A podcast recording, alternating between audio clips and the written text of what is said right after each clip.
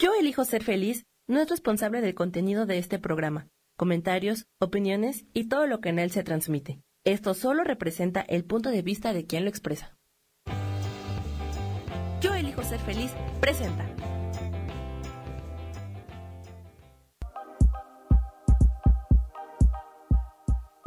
Bienvenidos a mi programa, Mujer, Madre y Amante.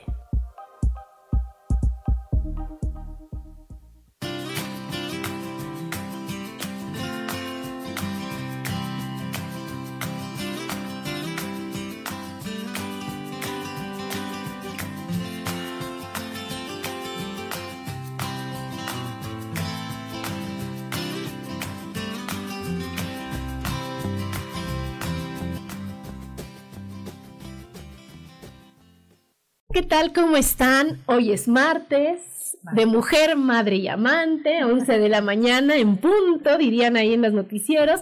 Y estamos bien contentos hoy, ya en diciembre, Gaby, que se pasó volando. sí, así es. Ya, ya estamos casi, casi por terminar el año. Por terminar el año. Y fíjate que hoy tenemos una invitada de super lujo. Ahí les voy a decir todo lo que es Patti. Fíjense nada más.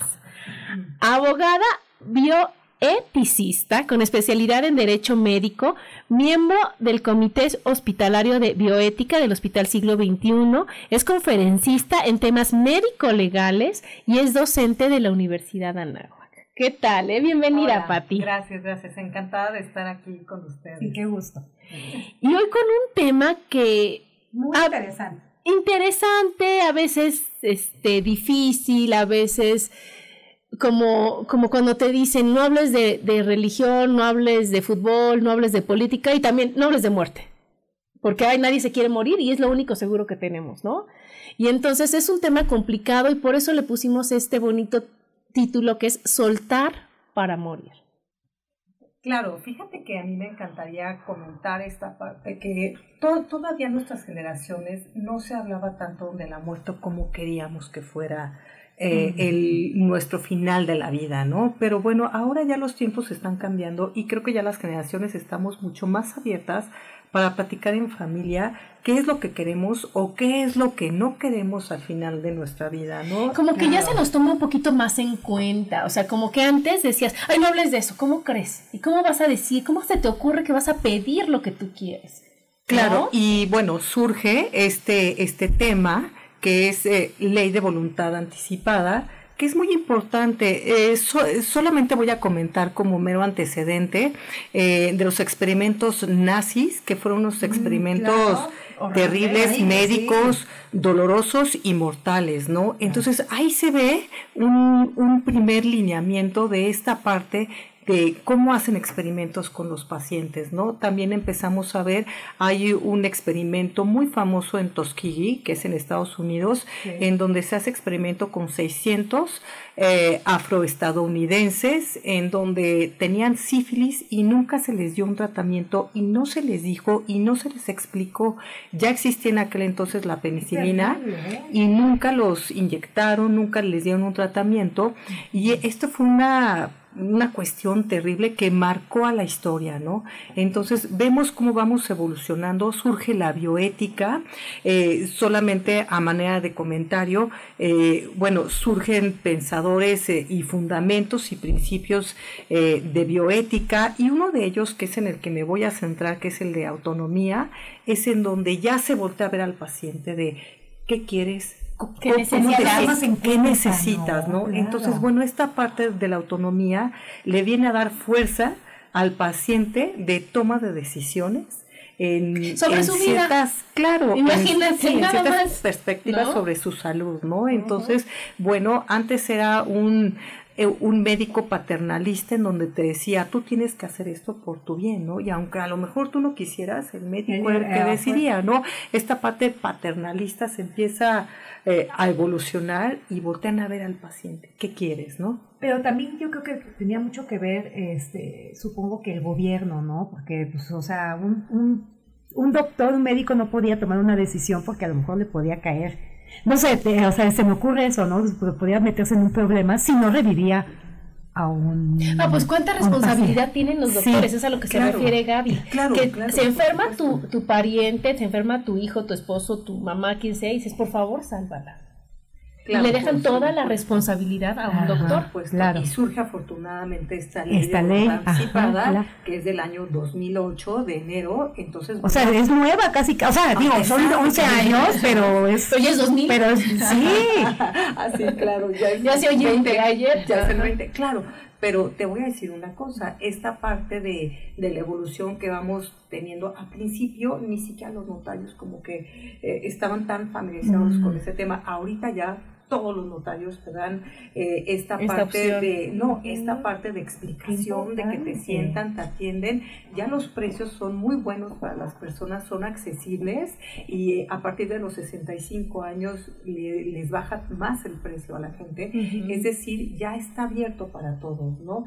Este documento, existen dos tipos de documento, el de escritura pública y el que Ok. haces en el hospital, ¿no? El de escritura pública es el que a lo Ah. mejor vamos a hacer tú y yo, ok. de, bueno, si por algún día yo tengo algún accidente y me encuentro en una fase eh, Difícil. difícil de terminación de vida, bueno, a lo mejor lo voy a hacer. Pero en el hospital normalmente se hace para enfermos que ya tienen una enfermedad terminal, que ese es un requisito de la voluntad anticipada para que se aplique, y pues bueno, en el hospital ya lo puedes hacer y también te dan este acogimiento, te dan esta asesoría, que es muy buena también opción para el paciente y los familiares, ¿no? Yo tengo una, una pregunta en ese caso. ¿Qué pasa si pues, o sea, llega un- una persona accidentada y no puede decidir absolutamente nada? Este, o sea, si no lo dejó por escrito anteriormente, o sea, hacen todo lo posible para revivirlo. Este, tenemos que hacer aquí como una partición de cuando llega alguien de urgencia, en donde el doctor va a ver cómo les ha dado La vida, La que es el bien más preciado que tenemos, este, y bueno, y es de preservar en lo mejor posible su salud, ¿no? Entonces el médico va a llegar un paciente de urgencia, tal vez un motociclista accidentado, Claro. ¿no? Entonces, bueno, ellos van a preservar la vida, que ese es el, el primer objetivo del médico, ¿no?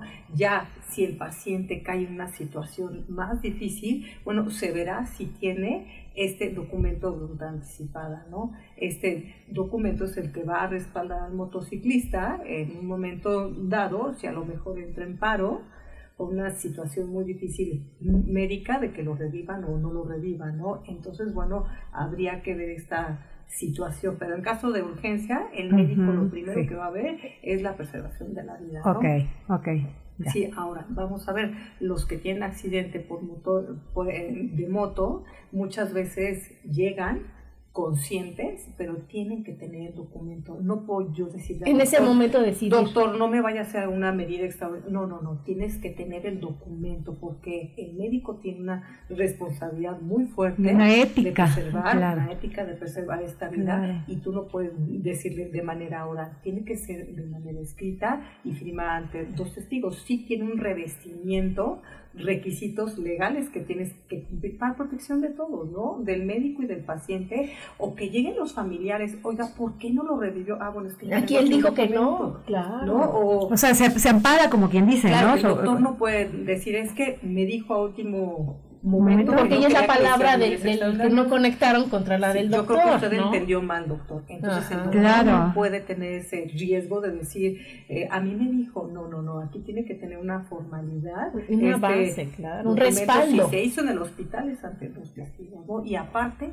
le tiene que explicar perfectamente bien al paciente en qué consiste. Tal vez es una persona que tiene un cáncer terminal en donde le van a explicar, el doctor se tiene que sentar con el paciente y le tiene que explicar, a ver, estas son las consecuencias, estas son las opciones, qué es lo que tú quieres. Tiene que ver todo el entorno familiar, claro. tiene que ver qué se tiene que respetar lo que diga el paciente, porque también muchas veces la familia presiona de, no mamá, pero si estás joven, te falta mucho. Y no, te, no nos dejes. Oye, pero ahorita que estabas diciendo, antes de irnos a los parientes, este, tú estabas diciendo de que se les tiene que explicar. Y entonces aquí nos dices tú que eres conferencista. Entonces eso está muy interesante, que la gente sepa que existe esta opción.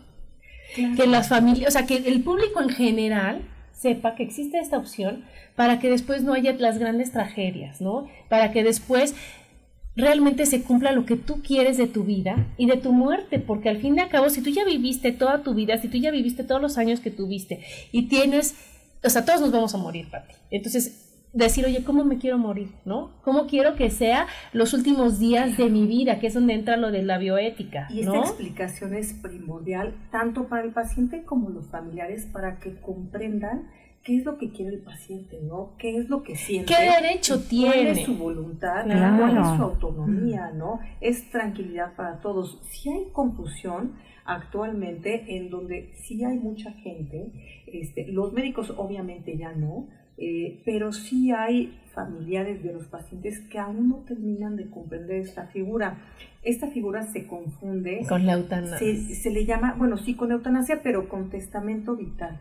El testamento vital se le llama en Estados Unidos. Aquí el testamento solo es para heredar tus bienes. es una cuestión patrimonial totalmente, el testamento. Y se confunde a veces de que, bueno, ¿y cómo es el testamento? Y voy con el notario. No, este documento se llama voluntad anticipada, que es muy diferente porque el testamento es única y exclusivamente de tu patrimonio, ¿no? Entonces, esto nada más es para una situación específica de enfermedad o sea, yo, yo agarro, me voy con mi notario, le digo, oye, ¿me puedes agregar en mi testamento esto? No, es un, papel, es un, documento, documento este, independiente, totalmente, en donde va, va, a llevar también aparejado el consentimiento informado, el consentimiento que es, que se le explica cuál es esta figura, cuáles son todos estos alcances, qué sí se puede o qué no puedes pedir, ¿no? De no me puedes dar agua, ¿no? O sea, que sí, o sea, una cosa es de que no te conecten y otra cosa es que no te dejen hacerte sufrir, ¿no? Sí, claro.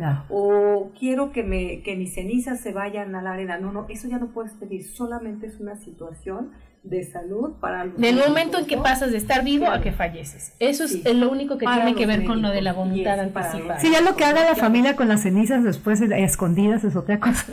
Ahora, la familia que tú tocabas, bueno, Adriana, es súper importante porque, bueno, muchas veces la familia se aferra, hay una doctora eh, que es la médica de la familia, en donde su madre tiene una enfermedad terminal y ella decide ya no hacerle más medios que pues que alargaran prolongarle más eh, necesariamente, ¿no? Ese sufrimiento, ¿no? Eso, y los hermanos al final dijeron, oye, ¿por qué hiciste eso? Este, ¿qué querías que ya se muriera? ¿Qué interés tienes? ¿No querías a mi mamá o te estás esperando la herencia? Ya te urgía. Claro, y ella por un lado dice, estoy tranquila, pero por el lado familiar me duele mis hermanos me hayan dicho esto, ¿no? Entonces, es una cuestión también familiar que se tiene que... Claro, imagínate, y ella dices que es doctora, entonces como doctora yo, yo entiendo que la voluntad anticipada bueno, y que más bien los cuidados paliativos y demás es cuando ya la medicina normal ya no le hace al paciente. Ya no, hay forma de que tú animes al paciente, cures al paciente. Entonces vienen las medidas paliativas y ya de ahí, ya ahí tiene todo el derecho a, pedir su voluntad anticipada. Por supuesto que vienen muy aparejados esos cuidados paliativos con la voluntad, ¿no? Esta parte de cuidados paliativos es eh, sumamente importante para el paciente. ¿Por qué? Porque cuando ya no hay dolor, cuando te, te están paliando ese dolor, es cuando dices, bueno, creo que voy bien. Hasta ahorita hay gente que yo conozco y que veo que tiene cáncer y que no se lo notas. Es que mi padre que está viendo ahí en la mesa tiene, cáncer. No es cierto. ¿No? Entonces, bueno, quiere decir que lo están paliando muy bien y que el señor está perfecto y tiene cáncer y no tiene mucho tiempo de vida, pero lo está viendo perfecto. Pero no lo está sufriendo. No, lo está sufriendo y ahí entran y bueno, juegan un papel muy importante los cuidados paliativos. Qué interesante, ¿verdad, Gaby? Muy bien, ya pues nos vamos al primer corte. Síganos escuchando, estamos aquí en Mujer, Madre y Amante. Porque la madurez también tiene sensualidad.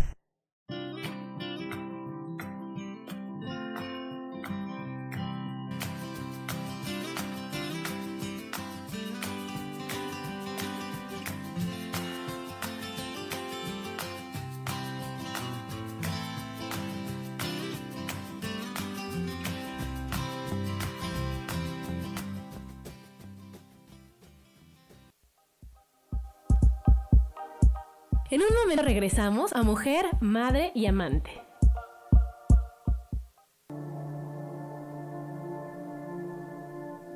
La vida sin pareja en muchas ocasiones es vista como algo negativo, pero en realidad No tener una media naranja simboliza libertad, independencia y el continuo crecimiento personal. Hoy te voy a dar 8 consejos para poder ser feliz sin pareja. Número 1. Realiza cosas por ti mismo. 2. Realiza nuevos amigos y no te olvides de los que ya tienes. 3. Viaja solo. 4. Haz ejercicio. 5. Sé agradecido con lo que ya tienes. 6. Sal de tu zona de confort. 7. Anímate tú solo. 8. Trabaja la autoestima y la satisfacción propia. Yo soy Rubén Carrión y te invito a que sigas escuchando Yo elijo ser feliz radio.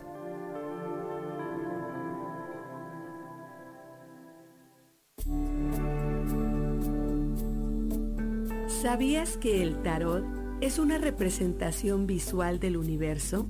Te representa el pasado, presente, futuro, arriba, medio y abajo, te representa la vida misma. Por eso, te invito a que me acompañes en mi programa Las Vías del Tarot todos los viernes a las 10 de la mañana para hablar de la vida misma y usar el tarot como una herramienta para poder encontrar esas lecciones de vida, esos principios universales que nos ayudan a vivir en armonía. Conocerte a ti mismo es crecer.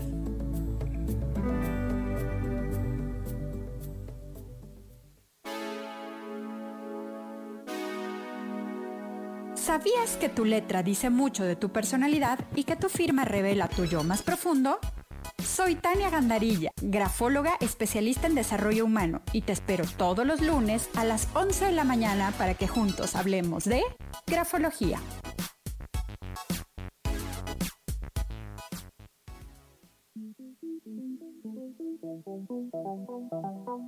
Después de la una de la tarde, ¿ya no tenías nada que escuchar? Porque tú lo pediste, la mejor programación, música, meditaciones, audiolibros y mucho más a través de MixLR en nuestro canal de Yo Elijo Ser Feliz. Así que ya sabes, nos escuchamos todos los días las 24 horas. Por eso hoy yo elijo ser feliz.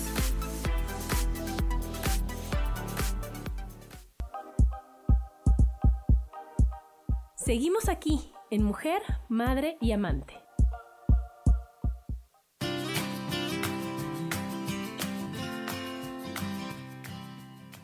de regreso aquí en Mujer, Madre y Amante con el tema Soltar para morir. Y bueno, estábamos viendo lo de la voluntad asistida, que qué interesante es, cómo, cómo ya tienes derecho y cómo ya se puede respetar tu, una, o sea, tu última voluntad. Esa yo creo que sí, bueno, una de tus últimas voluntades, ¿no? Una de tus, una de tus últimas voluntades. En cuanto a tu enfermedad terminal. ¿no? en cuanto uno no sabe lo que está sufriendo la persona, lo que está pasando a esa persona, ¿no? Porque fíjate, tú no sé si ves películas, pero pues ya vi yo mucho, ¿verdad? Entonces hay una que se llama Ay, este. Antes de partir. Antes de partir.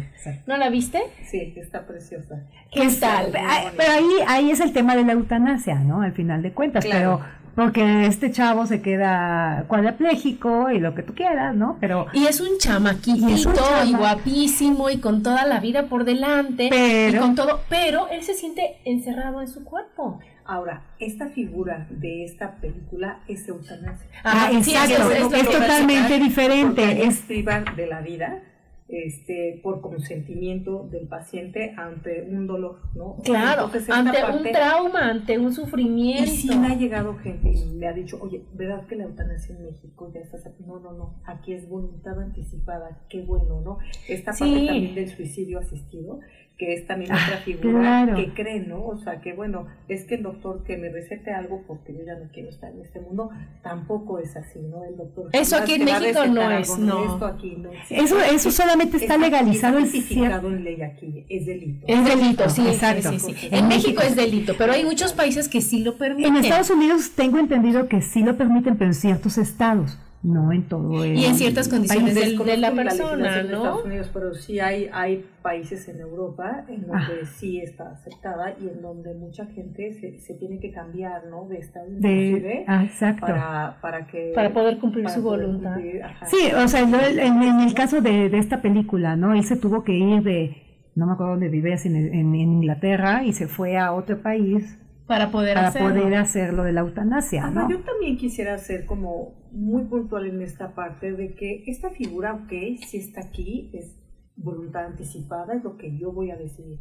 Pero tampoco podemos utilizarla de una manera Irresponsable. tan, tan, tan ágil, tan ligera, Exacto. en donde supongamos que espero que no, que si yo tengo un accidente ahorita Ajá. saliendo y caigo en un paro re- respiratorio en donde me estoy este, debatiendo entre la vida y la muerte, tampoco es para mí, o sea, hay gente que la levantan y, y los doctores de un paro y sale caminando. Sí, exacto. Entonces Sí, es tampoco es a la ligera, por la edad podría ser Por las condiciones. por las condiciones de salud que conlleva este pequeño, porque pues también, ¿no? O sea, los padres que tienen la potestad del pequeño son los que deciden, pero también se escucha al pequeño, pero también en esta parte de que si es un niño que a lo mejor tuvo un accidente y se está debatiendo entre la vida y la muerte, bueno, también hay que escuchar al doctor y decir, bueno, este niño, por la salud, por la edad que representa, por todo lo que tiene, tiene unas probabilidades altas de, De- de salir adelante, Mm. aunque caiga en paro, este, también, o sea, hay que, hay que ver esa oportunidad, no nada más utilizar esta figura de todos decimos, ojalá que yo me muera. Dormida y Dormida, Sí, ¿no? sí. O sea, acostado Sí, todo el mundo así, quiere hay un rey eh, Ujú. romano, nomás Pompilio casi murió en paz y con las manos, y de ahí viene el morir en paz, porque se ve que muere así como Muy, con una muy cara tranquilito. como muy tranquila. Creo que todos quisiéramos acostarnos, dormirnos y, Y no ya. amanecer, ¿no? Sí, o sea, esa es la es. muerte que todos deseamos, pero bueno, no puede ser así. Una muerte digna podría decirse en estos tiempos es que te vayas a tu casa. Dicen Que no te mueras ningún conectado. paciente debe de morir en el hospital, Ajá, ¿no? O sea, sí. es que te vayas a tu casa y que estés Rodeado de tu- familia. claro, Eh, claro. Cuando, cuando muere mi tío Enrique, eh, veo y les pregunto a mis primas, oye, ¿y en qué hospital está? No, Está en la casa.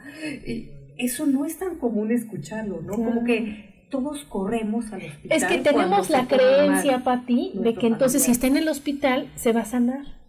Claro, y van a por hacer, porque está el doctor que es el que estudió eso y es el que sabe y es el que lo va a revivir. Y están las enfermeras y están todos los cuidados que yo no tengo en mi casa. Claro, Pero si ya es una enfermedad terminal, si ya está en sus últimos momentos, Claro. si ya todo está diseñado para que esa persona parta, qué mejor que estar en su casa. Y no lo vemos todavía normal. Me encantó escuchar de, no, está aquí. Oye, ¿y lo puedo ir a ver? Sí, sí, lo puedes venir a ver. Y lo vi tan tranquilo.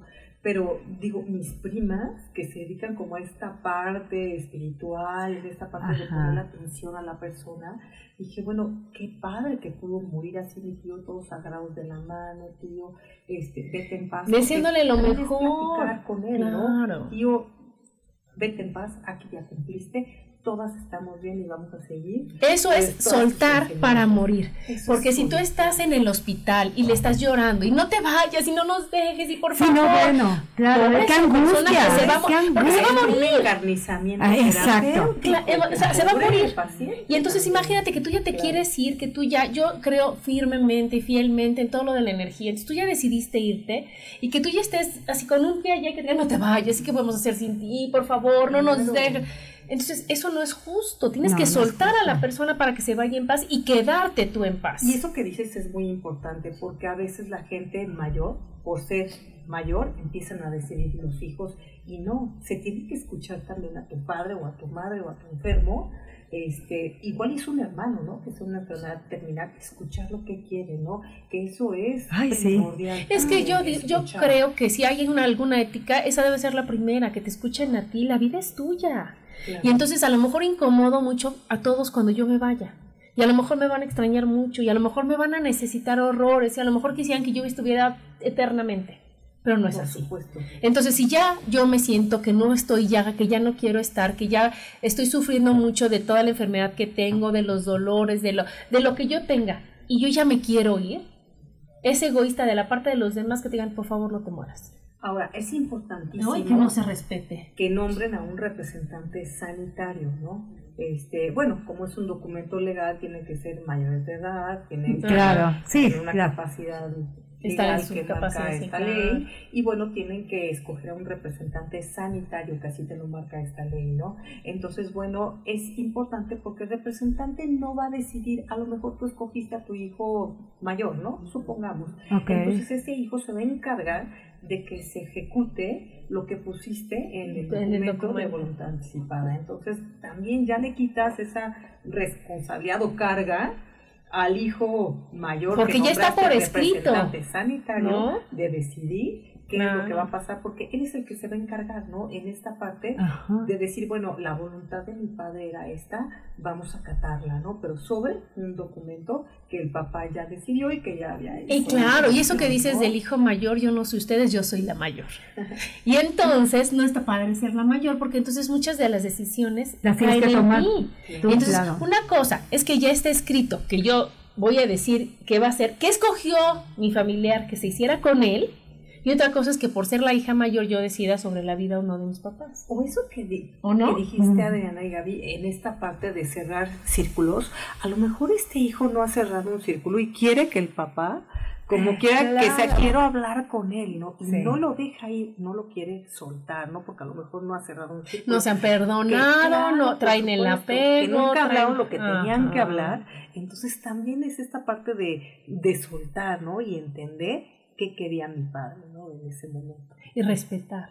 Sobre todo, sobre todo, hay peleas entre los hermanos, ¿eh? como lo platicaba de la médica, este, sí, que se echan culpas. O, por ejemplo, te voy a poner el de mi mamá, ¿no? Mi, mi, mamá siempre dijo, es que si tu papá eh, ya iba a morir, ¿por qué no le dije al doctor que no le hicieran la traqueotomía? ¿no? Entonces esta parte, y mi mamá como que lo recuerda con grande sentimiento, porque bueno, ella no sabía, ¿no? Ella no es médica, ¿no? Ella no, no tiene esa responsabilidad, pero sin embargo sí se siente de, es que él me quería decir algo, ¿no? Y no podía hablar por la traqueostomía que tenía.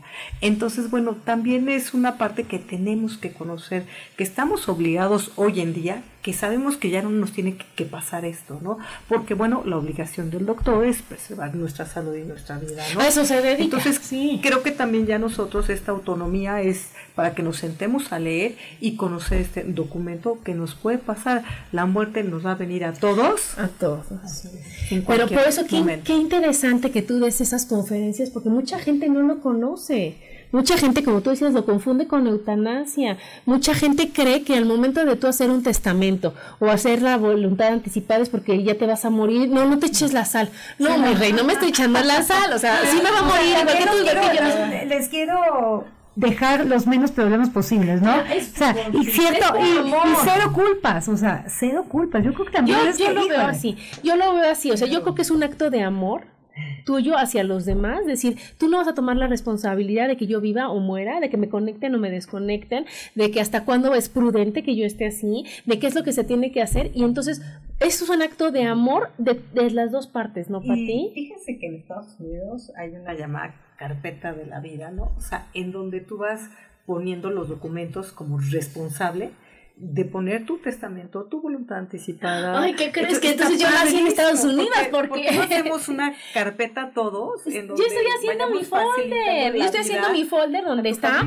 o sea, acta de nacimiento, testamento, los seguros que tengo para decir, y, o sea, a mí me tachan de loca, pero señorita, tengo mi seguro de vida. ¿A dónde le llaman cuando yo me muera? O sea, ya sabes, ¿a qué teléfono marcan? ¿Con quién piden? Porque entonces, aparte del dolor de que ya no estoy yo aquí, te facilita que digan, ¿y ahora qué hacemos? Pues ¿Y qué tenía? ¿Dónde tenía? Ay, es que la más organizada. Sí, sí, yo cero. Pero es por amor a todos, por amor a todos. Y bueno, con esto nos vamos al corte y síganos escuchando aquí en Mujer, Madre y Amante. Porque la madurez también tiene sensualidad.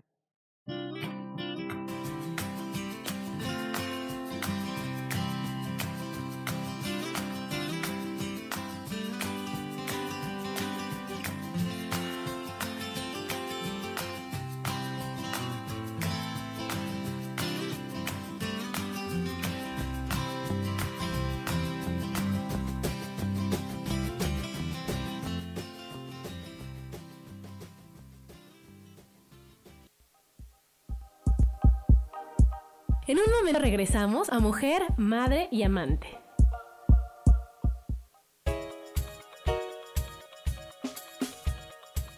Hola Soy Isa Orozco.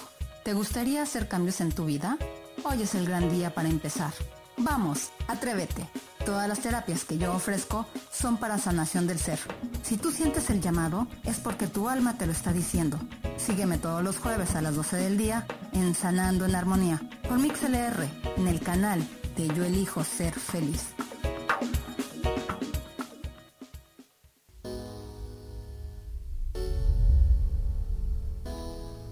Que se cayeron tus sueños, que algo no salió como lo esperabas, que te equivocaste y se dieron cuenta. Bienvenido a la Tierra y a la experiencia humana. Volver a brillar es un programa en el que queremos ayudarte a recordar lo esencial de eso de lo que nos olvidamos tantas veces y que puedes simplemente al escucharlo ayudarte a recuperar vitalidad porque todos tenemos un sentido de poder personal que nos impulsa a soñar y a levantarnos una y cientos de veces más para conseguir eso que anhelamos. Te invitamos a acompañarnos todos los viernes en punto de las 12 del día o en cualquiera de las repeticiones de este programa Volver a Brillar.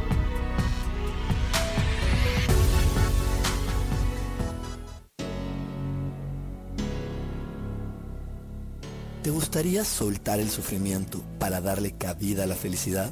Te invito a leer mi libro Desaprendiendo para ser feliz, donde en tan solo 13 días podrás conocer todo el proceso que nos tomamos para estar en este planeta y así disfrutarlo al máximo. Puedes encontrarlo en amazon.com.mx.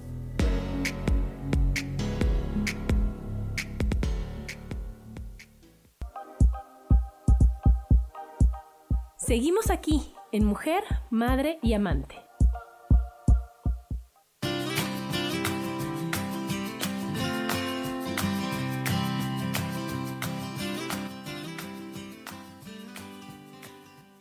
de regreso aquí en Mujer, Madre y Amante con el tema soltar para morir. El Entonces, está bueno, buenísimo. nos quedamos en que me estaban echando una porra, chicas, porque soy muy organizada, ¿no? Pero fíjate Sí. que yo creo que eso, más que por mí, lo hago por mis hijos, por mi esposo, por los que se queden cuando yo no esté. Y entonces yo desde ahorita ya tengo mis servicios funerarios ya cubiertos, ya con el folder, ya con esto. Y, o sea, haz de cuenta hasta mi clave del cajero. Porque apenas ayer, que eso también hay que checar y que es como un, un consejo de que, aunque en tu testamento digas, le dejo todos a mis hijos, a lo mejor tú abriste tu cuenta de banco cuando todavía no tenías hijos y ves que te piden un beneficiario. Sí, claro. Entonces dices, bueno, pues mi hermana, bueno, pues mi mamá, bueno. Entonces le hacen caso al, lo del, al contrato del banco Claro. antes que a tu testamento. Claro, porque En- se manejan en diferentes, En diferentes figuras, ¿no? figuras, sí, Entonces, claro. ¿qué tenemos que hacer? Que ahorita que estamos jóvenes, sanas, bellas, y todo completo, decir, oye, ¿sabes qué? Voy a dejar por amor a mí y por amor a los demás, mi, o sea, mi muerte resuelta, ¿no? Entonces decir, oye, voy al banco y digo, oye, ¿qué crees? Ya tengo hijos, ¿cómo cambio los beneficiarios? Oye, ¿qué crees? Esta cuenta de acá, oye. Y entonces de veras hacer un, un folder completo y si vas a escoger la de la voluntad anticipada, que ahorita ya, ya veremos cómo, en qué casos sí, en qué casos no, bien, ¿no? Decir, oye, ya aquí está mi testamento, mi- porque te dicen, yo no tengo nada. ¿Qué No, pues dejo? estás Bueno, pero sin prejuicios, sí, o sea, estás organizando todo. no, de- no tengo nada, ¿qué voy a heredar? O sea, nunca vas a tener nada, o sea, nunca jamás. Siempre tienes que hacer ¿No? testamento. Entonces, haces tu Sí, Sí, yo, testamento. te- yo eso sí tengo, mi, mi testamento yo lo tengo este, ya, ya hecho y precisamente el notario me, me- O sea, yo llegué, así como dice Adri, oye, es que no tengo nada, ¿qué le voy a dejar? ¿Qué, qué, qué voy a dejar? Me dice, tienes hijos. Entonces, deja las cosas claras por escrito. Entonces, él ya me aconsejó y me decía, mira, esto es lo que se, lo que se debe, lo que se puede, lo que no debes, o sea, o sea, sí me aconsejó muy bien. Yo dije, ah, caray, entonces ya me cayó el 20. También es una figura muy importante. El ¿eh? Ya testamento. luego ya la platicaremos, pero esa figura también es importante. Sí, o sea, dejas algo este ya por escrito y nada de que a, a ti te quise menos que al otro. O sea, empezamos por ahí. No, o que O no sea, dejas testamento de que- y entonces, y entonces tu es- mamá considera que a tu prima, la que nunca te cayó bien, pero que necesita mucho, Ahora le sí, da tus cosas. así como el testamento, el último es el válido, la voluntad anticipada es igual, ¿no? O sea, la última, tú puedes cambiar la voluntad anticipada y arrepentirte en último momento de, no, ¿sabe qué? Si haga el Siempre intento. no. O sea, me siento como... Táchenle tantito Sí, ahí que sí. no me. Sí, el, el tachen es modificar. Claro, que sí. Claro. O sea, esta parte de, de modificar, de revocar, de, de decir, ya me arrepentí, quiero esto sí y esto no. Ya se Claro compuso mi puedes- vida, yo, por ejemplo, ¿no? Y ahora sí quiero vivir. no, o Sí. sabes también, eso que acabas de decir, Adriana, también es sumamente importante, porque mucha gente tienes que ver por eso esta, esta parte de la que está rodeada y que está viviendo el paciente, porque a lo mejor también está de- deprimido Ajá. y dice, ya no quiero Ya, vivir y que- quiero mi sí. voluntad anticipada, lo- eh, ya no me hagan Para nada. Y resulta que al año Entonces, siguiente ya ha estado otra vez Se saca la lotería Entonces casa. también es trabajo, o sea, de, de ver esta parte de que no lo hagas con, deprimido porque no estás No. tomando una decisión consciente, Consciente, claro. de lo que de lo que eres, de lo que sientes y puedes tomar una decisión equivocada. Equivocada. También claro. eso es muy Y no importante. pasa nada, no Claro pasa que nada. Lo sí. corriges y se acabó. Sí, no, Y, no, no. y, y es por eso que se debe de, el doctor so- sobre todo o el notario deben de sentarse con el paciente y saben que también con la familia. Porque muchas veces la familia es la que no entiende, que no, que no sienta el paciente que tiene que ir solo con el notario. También puede ir con la familia, con sus hijos, con la gente más cercana que lo va a rodear los últimos días de su vida para que terminen de, de entender esta figura y tanto el notario o en el hospital también te pueden dar esta asesoría, ¿no? O sea, de Y que no sí, haya no, sorpresas, ¿no? Que no haya sorpresas de que, oye, ¿por qué no la conectaste? Porque firmó tu mamá que no. que no, haya malos entendidos. Entonces, yo creo que antes de ir con el notario, yo creo que esto es una plática muy familiar en donde te sientas con, con los más allegados a ti, a decirles, Así es. oigan, fíjense que hoy aprendí que existe un documento, una figura que se llama voluntad anticipada.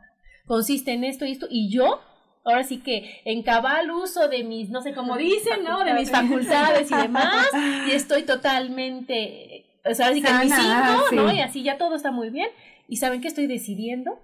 Firmar la voluntad anticipada. Claro, los los- quiero, los amo, los adoro, pero espero respeten mi decisión. Y los ¿no? pacientes tienen también estos derechos a ser escuchados, a estar libres de dolor, ¿no? O sea, esta parte que ahí lo sí. comentábamos de cuidados paliativos, el no ser engañado.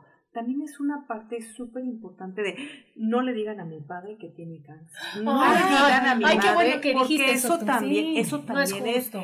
yo lo, yo lo he vivido y hay Sí. gente que a mí me ha dicho es que yo no le quise decir a mi mamá que tenía cáncer. A mí, en lo personal, y bueno, y aquí te dice que lo mejor para Es el paciente sí. es que le hables con la verdad. El paciente ya sabe, ya Lo intuye, Claro, siente. se siente mal, pero, caray. Pero, pero bueno, sería una parte, un- una tranquilidad. Bueno, a mí me gustaría que me dijeran quién es esto, ¿no? A mí no me gustaría que me ocultaran de, oye, estás malita, pero que no me digan. Pero no quién es tanto, cáncer, pero- ¿no? Eh, Esta parte, el no ser engañado, el que, el que les expliquen bien cómo va a ser el tratamiento y mantener también una esperanza, ¿no? O sea, a ver, te vamos a hacer No, y si tú ya sabes, Pati, que tienes importante. cáncer o que Tú ya decías cómo vivía a lo mejor lo del último año de tu vida, ya dices, ¿no? ay, tráiganme a mis parientes que no había perdonado porque es el gran momento. Tú ya sabes cómo cerrar tu ciclo, círculos. ¿no? Sí, claro, no, no de menospreciar lo que también diga el paciente, de, ay mamá, por Dios, no digas esas cosas, no, sí, Ajá. hay que tomar en cuenta lo que dicen los papás, ¿no? Esta parte de, de, de no reírse de lo que quiere el paciente, de no menospreciar, de hacer de menos lo que es su voluntad, Claro, ¿no? Por claro. supuesto que tiene el derecho a ser escuchado, a no ser juzgado, ¿no? De lo que él está decidiendo en su documento, ¿no? Es una persona A que se le respete. Sí, que se le tiene que respetar sus sentimientos, ¿no? Y su voluntad y lo que él vaya a decidir es lo que tiene que ser, ¿no? Claro. Muchas veces este ocultamiento no es bueno en ningún caso ¿eh? para el paciente, Mm. que, que no le digan que realmente qué es lo que tiene, porque a lo mejor a partir de eso él puede decir, a ver, voy a organizar mi, mi vida, voy a hablar con gente que no, que no he había perdonado, que voy a pedir rencilla. perdón, Claro. o a lo mejor quiero hablar con esta persona que dejé esta O me quiero ir al viaje ¿no? que pensé toda la vida que iba a ser lo que iba a hacer y que como yo no me enteré, pues ya Sí. me llegó la muerte y no me fui de supuesto, viaje. claro, Entonces claro. es tu vida y no tiene nadie derecho más que tú, ¿no? Claro, De- porque o sea, eso sobre de que, tu de que vida. tú decides de que me voy de viaje a estar entubado, mejor pues sí, pues me voy de viaje. Por supuesto, que muchas veces los hijos hagan lo imposible, ¿no? Para que, para que papá, o sea, creen que a lo mejor va a vivir como mucho más tiempo, pero no hay que ver esta parte de la vida, la persona, la calidad. Este, la calidad de vida también, ¿no, Pati? Ajá, con la que va a terminar, efectivamente. Entonces es por eso que hay que ver todo este entorno, ¿no? Que, que bueno, es vital para todos, ¿no? Claro, claro. Y aquí lo que me lo que me gusta es que te puedes retractar, ¿no? O sea, de que, ay, espérenme tantito, porque yo, por ejemplo, veo veo cosas. Eh, mi, mi hermana es abuela, ¿no? Y pues, obviamente, o sea, antes era pensábamos en los hijos, pero ya soy abuela, entonces, no, y antes ya me mal. Ay, oigan, no saben que si me pongo malita, pues este, pues hagan todo lo posible porque por, yo seguir viviendo, ¿no? Porque hay gente que dice, yo quiero convivir aunque sea un mes más con mi familia porque amo estar con ella y porque ellos han estado siempre conmigo. No importa, a mí no me haga nada, yo me quiero morir de una manera natural, paliando el dolor y quiero estar lo más que se pueda con mi familia porque a lo mejor se viene mi cumpleaños o se viene la Navidad. O se va a casar mi hijo, van a ser mi nieto, o, va a ser... quiero convivir y, y, recibir su amor estas últimas semanas o días o inclusive horas que me quedan de vida, ¿no? Entonces, eso es bellísimo, no toda la gente dice, ay no, yo no quiero el dolor y mejor sí la voluntad anticipada, no, hay gente que, que dice, yo sí quiero vivir aunque me duele un poco, quiero estar con mis hijos, ¿no? A lo mejor viene un hijo de lejos, ¿no? De Australia, de Estados Unidos, claro. o a lo mejor lo tienes de vecino y es tu hijo que Y lo quieres seguir viendo, ¿no? Entonces, bueno, esta parte también es, es muy bonita y respetar, ¿no? O sea, e, esta parte de yo sí quiero, seguir viviendo, porque hay gente que es muy positiva y aunque le duela, sí, ese dice, a mí, yo puedo. según su religión, ¿no? Dice, bueno, este, a lo mejor a mí el creador fue el que me mandó esto y lo voy a vivir intensamente, ¿no? Y es un ejemplo para mi familia.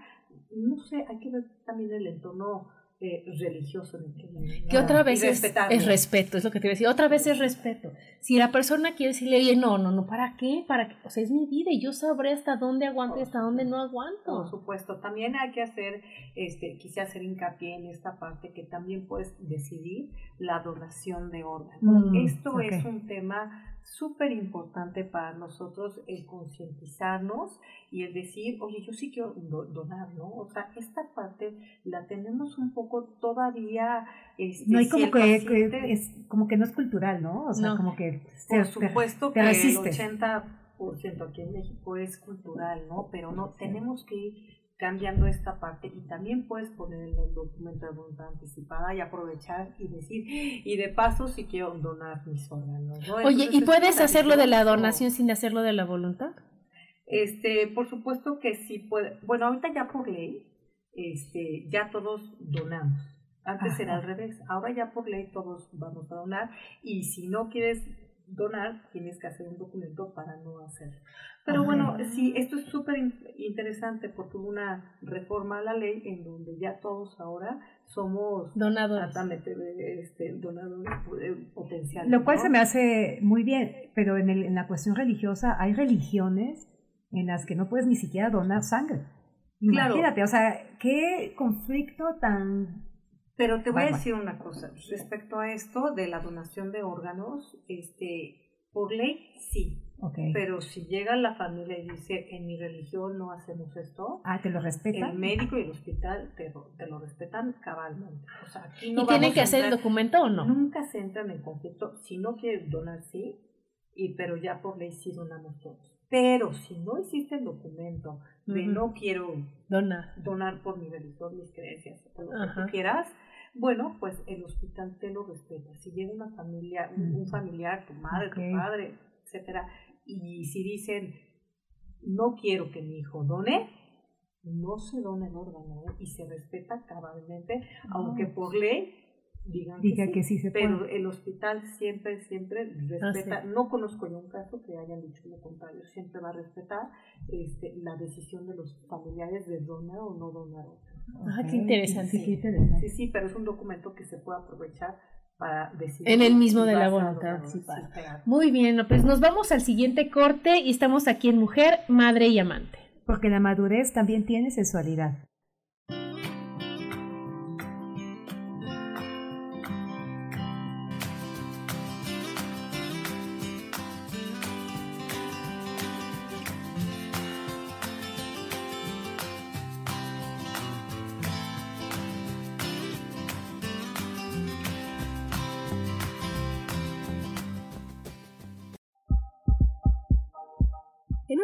Regresamos a Mujer, Madre y Amante.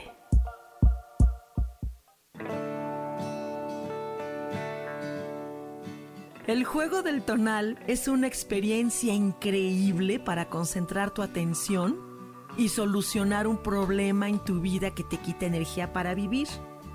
Búscame todos los martes a las 10 de la mañana en Cielos al Extremo, donde hablaremos del tonal y de muchos temas más. Aquí, por MixLR en el canal Yo elijo ser feliz.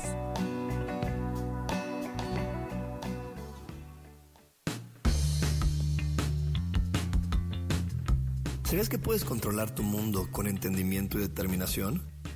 Una vez que te das cuenta de las cosas, puedes abordarlas con mayor determinación. Te invito a que me acompañes todos los jueves a las 11 de la mañana en espiritualidad día a día, donde practicaremos a Dios y viviremos la vida desde un punto de vista espiritual.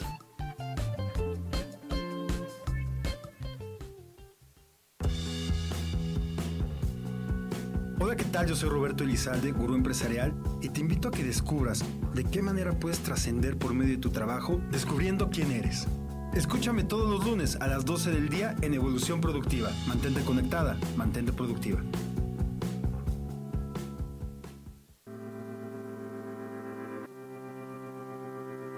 Soy Sofía Redondo y quiero invitarte a mi programa de radio Voces del Alma que se transmite todos los martes a las 12 del mediodía. Aquí estaremos platicando sobre todos los temas relacionados a la expresión del ser de todo ser humano.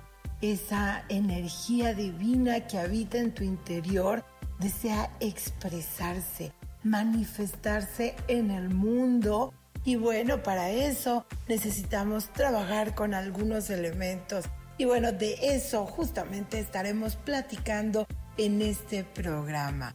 Recuérdalo, Voces del Alma, los martes a las 12 del mediodía.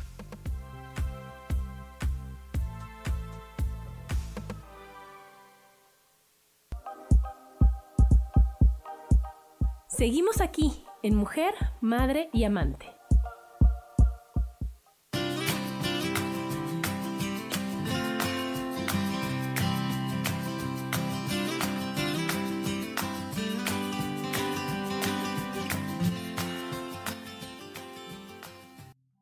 de regreso aquí en Mujer, Madre y Amante con el tema Soltar para Morir. Y a ver, Pati, entonces vamos a ver ahora, ya vimos a los parientes, ya vimos el respeto, ya vimos si nos quedamos en la donación de órganos. Que qué tan importante que ahora ya todos somos donadores y a menos de que tú lo expreses, no es. y se te respeta. Claro. ¿No? Sí, si los familiares este, están, no sé, este, cabe mencionar que los los adolescentes, bueno, en general son adolescentes, pueden ser un poco más grandes, este, los que se accidentan en motocicleta son los que potencialmente donan órganos aquí Porque estaban muy sanos. O sea, estaban sanos, no llegaron al hospital por una enfermedad, llegaron por un accidente. Entonces sus órganos todos sirven. Exactamente. ¿No? Sí, sí, sí, es un porcentaje que se tiene aquí en México de la donación de órganos. ¿Son los que, más donan? pues sí, porque son los que más Son jóvenes, son jóvenes, eh, tienen salud y solamente fue la adrenalina o un accidente de moto. Dicen que hay dos tipos de motociclistas, ¿no? Los que no se han caído y los, que, ya se cayeron y los que se van a caer. Sí, claro. Entonces, este, pues aquí la ciudad está llena de baches o, o también de, el no respeto tanto del automovilista como del motociclista. Claro. También, o sea, sí, claro, claro, entonces hay bastantes accidentados en en, moto y son altamente este, donadores de órganos ellos. Es un porcentaje alto aquí en México. Sí, pero bueno, en el documento de voluntad anticipada puedes aprovechar y, también decir, ¿no? Hay requisitos de ley, quienes pueden donar y quienes ya no. Entonces, pues bueno, tendría que ajustarse. para donar? Pues eh, sí, sí, porque el doctor va a ver que esta persona. O sea, tienen que evaluar tus órganos, evaluar, la vida que tenías, la salud que tienes. Sí, porque, porque a lo mejor, pues porque a lo mejor mi, mi, mamá está muy sana, pero a lo mejor ya no tiene edad, ¿no? O sea, ya no tiene edad para, porque ya es un, ya es una operación que a ella ya no, ya no le va tan bien, ¿no? O sea, por cuestión de... Al que recibe el órgano. edad, ¿no? O sea, pues por cuestión de edad de mi mamá ya es peligroso que le quiten un por ejemplo, ¿no? En- eh, entonces sí hay parámetros de salud en donde dicen, a ver, este qué edad tiene, qué enfermedades ha tenido, este, eh, esta, es- esta parte la cubre con todos estos requisitos y esto no lo cubre, ¿no? Este ya se enfermó tal vez de tal cosa, entonces ella Sí, no los doctores que son los que saben, hacen la evaluación de los órganos para ver si sí. son las Y- no sí, claro, claro. Y tienen que hacer, es un estudio previo en donde van a hacer si es compatible o no también. Con la persona que necesita el órgano. Entonces también es, es como que es todo un tema también porque por religión también es una parte súper interesante. Sí, de entender, aceptar y respetar. Sí, sí, sí. Esta parte de, de, de, de la donación y eso es muy importante tener un contexto familiar lineal, es decir, que todos estén ¿De acuerdo? de acuerdo en esta parte.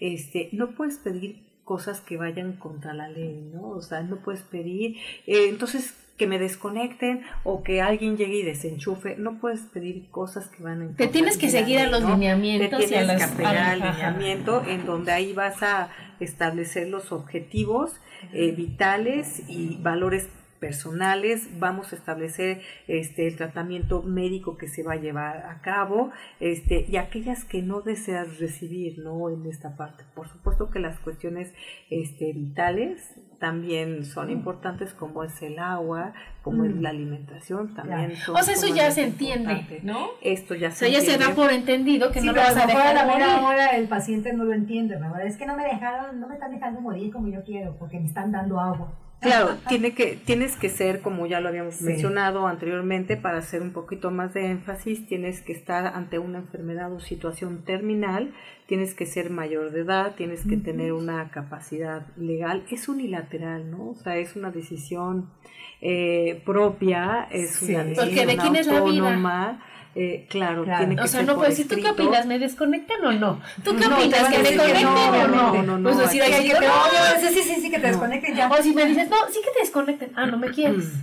Oh, O sea, ya sabes, no, bueno. o sea, por Claro. eso tiene que ser propia y por eso tienes que, que ser respetada. Sí, y se recomienda que una vez que el dolor haya sido paliado es cuando realices todo el testamento, ¿no? Entonces, en Ah, eso donde es muy tú importante. ya estés más tranquila, porque a lo mejor tú estás sufriendo ahorita un dolor, una agonía tremenda, Y quieres pero, lo que está pero se dice, una vez que hayas paliado el dolor, ahora sí puedes tomar ya la decisión, aunque no estés deprimido, ¿eh? porque ti- tienes un dolor fuertísimo, que también puedes tomar una decisión a, a lo mejor que no estás tan consciente, ¿no? Claro. Entonces se tiene también que paliar este dolor para tomar esta Esa decisión. O sea, ya no te duele y estás en claro. tu casa, estás bien. ¿Qué es lo que quieres? ¿no? Ajá, y ante dos testigos, ¿no? Por escrito y ya sea ante notario, ya sea en el hospital, ¿no? O Dos testigos y aparte, el, aparte de los testigos está la persona que se encarga, así como en los testamentos, de ver que se lleve a cabo la el voluntad del representante, representante. El, el representante, ajá, nombrarlo para que él vea que, que se cumpla, ¿no? La,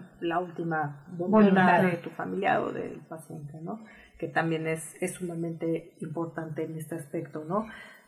Y casos, haz de cuenta, así que nos puedas contar así como decir, oye, es que fíjate que algo que, que el señor estaba seguro de que sí quería que lo desconectaran o que no lo conectaran más bien y demás, y a la mera hora se arrepintió y que ya no se pueda, o al revés, que dijo, no, mi, que me, que me revivan, que me revivan y al final de cuentas ya no puede más de dolor y ya se quiera Pues, ir. Pues ¿no? yo he escuchado casos, en lo personal no me ha tocado esta parte tan específica de la que me comentas, pero sí he escuchado casos de un médico, eh, neu- este, neurólogo que conozco, en donde llega una chica de 20 años, en donde tuvo un accidente muy fuerte, eh, y, y él dice, bueno, por las características que esta joven Presenta. representa, ya no tiene ninguna posibilidad de vida. Pero el doctor dijo, pero tiene 20 años, está llena de vida, está saludable, no toma, no fuma. Vio como las características que la, el contexto en el que ella vivía y decidió operarla y la, y la sacó adelante. O sea, qué importante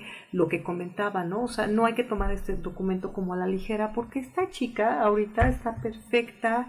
Fíjate, Este, o sea, no tuvo ya secuelas No quedó mal, no le quedaron secuelas por la edad, o sea, es como, o sea, es esta parte sensible del doctor, ¿no? Y hablando de la parte sensible del doctor, bueno, también, ¿no? O sea, este comentario para los médicos que merecen todo mi respeto, la verdad es que este, estoy en un ambiente de médicos muy responsables. Eh, yo pertenezco al comité de, de, bioética del siglo XXI, en donde nos dedicamos a hacer este tipo de conferencias y concientización para las personas, para los médicos, ¿no? Esta parte de la atención al paciente. Pero bueno, en general yo sé que el médico en algunas instituciones tiene muchísimos pacientes, pero, pero por favor se tienen que tomar cinco minutos y sentarse con su paciente, ¿no? Ser empáticos, Claro. Ver sí, lo porque que, ellos ven lo que el 20, co- paciente- 20 casos de infarto, pero el tuyo es el tuyo. O yo sé que tienen a 20 atrás que los están esperando, ¿no? O sea, entonces esta parte de la empatía es sentarte con tu paciente, dedicarle cinco minutos Es humanizar y decirle, claro, por supuesto que no le quita nada al médico, el paciente entiende, el médico también, y es una parte primordial para todos, ¿no? En donde el paciente se sienta atendido, se sienta escuchado, Escuchado. ¿no? Se sienta que van a hacer la última voluntad que ellos quieren. En- entonces sí, sí a los médicos, este, yo sé que tienen mucho trabajo y muchos pacientes, pero que no se les olvide esta parte de, del- del buen trato al paciente, de de, tener humanos. empatía con el paciente, de sentarse y escucharlo. Y fíjate que en todos los casos, porque cuando yo me embaracé de, de mi hija, o sea, o sea, ya no me embarazaba yo cada año, ¿verdad? O sea, era el embarazo, el acontecimiento, él. Entonces, yo le iba a las consultas y le decía, quiero escuchar el corazón de mi bebé. Y entonces me dijo, ah, ya lo escuchaste el mes pasado. Pues sí, pero lo quiero escuchar otra vez. O sea, usted escucha corazones cada cinco minutos de bebés. Yo no, y este es el mío. Entonces hágame el favor de conectarme el Doppler porque ahorita, ahorita, ahorita lo quiero escuchar. Entonces es lo que tú dices. Te dicen, ay, ya te dije que está bien, con mi conocimiento, con mi... Qué bueno, te felicito porque sí sabes. Pero yo quiero saberlo. Y es lo mismo que pasa con los pacientes. Es decir, ah, este se salva, este no se salva. este- Y se te quita todo lo humano. Claro, y es un caso único. ¿No? Por tu supuesto, vida, eres una supuesto. persona única y repetible, entonces necesitas la atención completa, enfocada, o sea, que digan, híjole, es que dio la vida y que la da por cada paciente, que da su mejor trato a cada uno de los pacientes. Claro, porque hab- habrá familiares de los pacientes que están ahí que a lo mejor tú y yo nos vamos a informar y vamos a empezar a leer, pero hay pacientes que no tienen el tiempo y que, y que no tienen ni siquiera los recursos, ¿no? Entonces, bueno, pues que el médico sea El que te explique. el, el que le Claro. explique, o la trabajadora social, hay trabajadoras sociales que hacen un papel excelente, que son personas, la verdad es que estando en este ambiente, las enfermeras también juegan un papel importantísimo, son personas que saben muchísimo, para mí es una profesión de mucho respeto. Ay, de mucho amor No, incondicional. no, no, las enfermeras, la verdad es que sí son Sí. lo máximo, las enfermeras, y también ¿no? las trabajadoras sociales, que conozco a muchas que son de verdad muy humanas y que sí se sientan y se dedican, y pues agradecerles a todas ellas, ¿no? A las enfermeras, a las trabajadoras sociales, a todo un equipo de médicos que sí hacen esto por sus pacientes, que sí se preocupan por el paciente, ¿no? Entonces, vamos evolucionando, o sea, ya no es la medicina que conocíamos anteriormente y esta evolución nos sienta bien a, a todos, ¿no? Ellos ven eh, historia de valores, ideales, principios, manejo técnico para el paciente, qué es lo que le van a dar, la dosis, ven el contexto familiar, la evolución del paciente y de la enfermedad, ¿no? Obviamente. Claro. Entonces, bueno, agradecer todo este contexto que le dan al paciente, en donde también le sugieren, ¿no? oye, vas a donar tus órganos, o sea, Que les pero de hablan una de la- manera sensible, Ajá, o sea, de una manera que sí saben llegar y pues agradecerles a todos estos Claro. expertos en la salud que ya Claro. tienen que ya han evolucionado y que ya le toman atención al paciente. Y que entonces a lo mejor, y que ellos con todo lo que tú acabas de decir, el conocimiento, la sensibilidad, aparte, el dolor que tú tienes no es el dolor de ellos. Entonces ellos, sin esa gran carga de emociones, pueden tomar y, de- y recomendarte y hablarte de una manera en que tú puedas tomar una buena decisión. Eso también sale en Grey's Anatomy, sale en donde dice, o sea, llega el paciente y dice, no, no, que no lo desconecten, que no sé qué. que-". Y entonces ellos llegan y le saben por dónde llegarle al paciente, saben cómo llegarle a los familiares más bien, a decirle, oye, mira, pasa esto, pasa esto, ¿te has pensado, te has puesto a pensar en esto? Entonces, de una manera amorosa, empática, amable, o sea, de, o sea, tomándolos de la mano, de veras ahora sí que, que arropándolos, viendo de una forma muy, muy, muy humana, les dicen y acaban diciendo, sí es cierto, tienes toda la razón, que lo desconecten, él merece estar bien. Y qué, y qué, Qué descripción tan bonita estás ¿no? haciendo, Adriana, porque entonces esta persona se va a ir con tranquila. Y aparte, la persona, la persona ¿no? que se va, se va, o sea, lo soltaron. Ajá. Y la persona que va a tomar la decisión, en este caso, si no está lo del papel de la voluntad anticipada, se va a ir sin culpa. Y entonces es un ganar-ganar, Pati. es Porque la ganar persona todos, la sueltas, se va en paz, tú sueltas y te vas en paz y sin van con culpa. dignidad, y todos con amor, se contentos. despiden todos. Perfecto. Pero bueno, pues ya Claro. se nos acabó el programa, chicas. Muchísimas gracias, Pati. Aprendimos mucho. Yo también. Encantada. estar Aprendimos aquí, mucho, la verdad es algo que, que les dejamos a todos los que nos hicieron favor de escucharnos para no tomar decisiones a la ligera, pero para saber todas las figuras que ahora existen, Claro. para saber que todo es por amor, para que no dejen pendientes, para que suelten, para que perdonen, para que se desapeguen, para que se organicen Así y es. para que así de increíble como están viviendo, así mueran Claro. y sea algo bueno para todos, ¿no? Pues muchas gracias, Pati. Gracias a ustedes, Gaby. Gracias, Gaby. Gaby. Muy bonito. Gracias. Y los dejamos con Sofi y nos vemos dentro de ocho días. Gracias, hasta la Bye. próxima. Bye.